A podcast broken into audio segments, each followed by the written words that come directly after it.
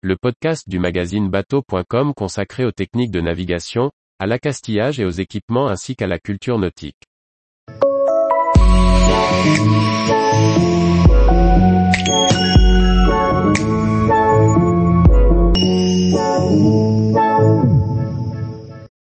Armement de sécurité hauturier, comment choisir l'équipement pour son bateau?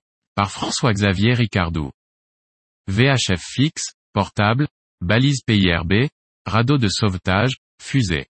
Comment choisir le matériel adapté à sa navigation quand on veut gagner la zone de navigation hauturière Voilà l'exemple de l'armement de sécurité d'une vedette en vue de croisière au large.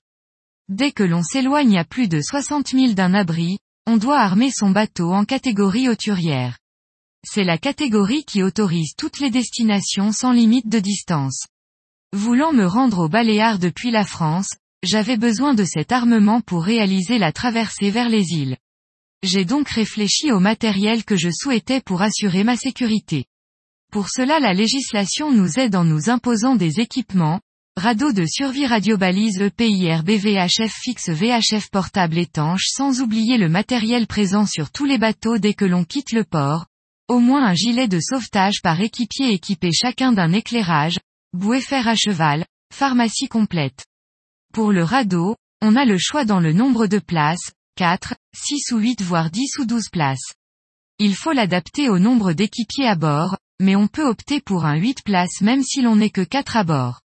Qui peut le plus peut le moins. Bien entendu, plus le radeau est grand, plus il sera confortable. Si l'on n'est que 4 à embarquer dans un radeau prévu pour 8, on se marchera moins dessus.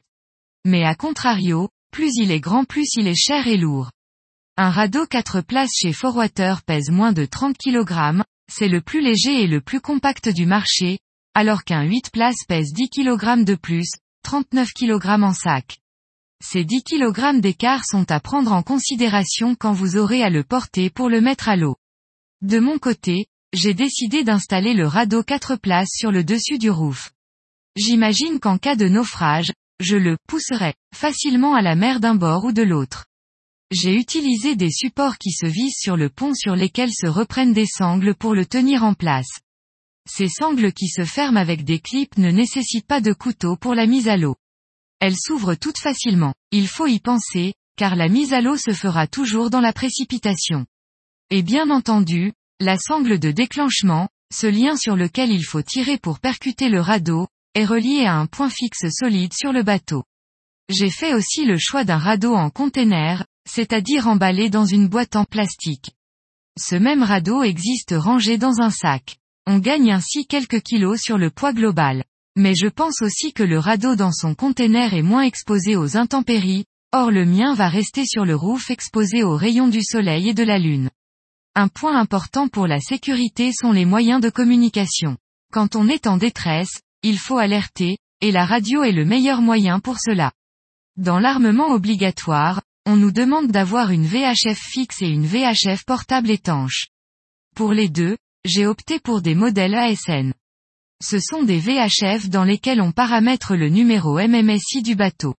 Ainsi quand on active un appel de détresse sur la VHF, celle-ci envoie ce numéro unique vers les secours. À partir de ce numéro, les secours savent à quel bateau ils ont affaire et peuvent alerter les contacts qui y sont liés. En plus la VHF envoie une position GPS qui accélère les recherches. Depuis la mise à jour de la réglementation en 2017, les engins pyrotechniques à avoir obligatoirement à bord se limitent à trois feux rouges à main. Ce sont des feux à déclencher pour guider des recherches de proximité. Les fusées parachutes, qui guident les secours à distance, ne sont plus obligatoires, tout comme les fumigènes, pour aider les pilotes d'hélicoptères à visualiser le vent à la surface de l'eau. Pour autant, et malgré le fait que mon bateau soit équipé de VHF fixe et portable, j'ai opté pour un ensemble complet de pyrotechnie, une valise dans laquelle se trouvent les feux à main, mais aussi deux fumigènes et trois fusées parachutes.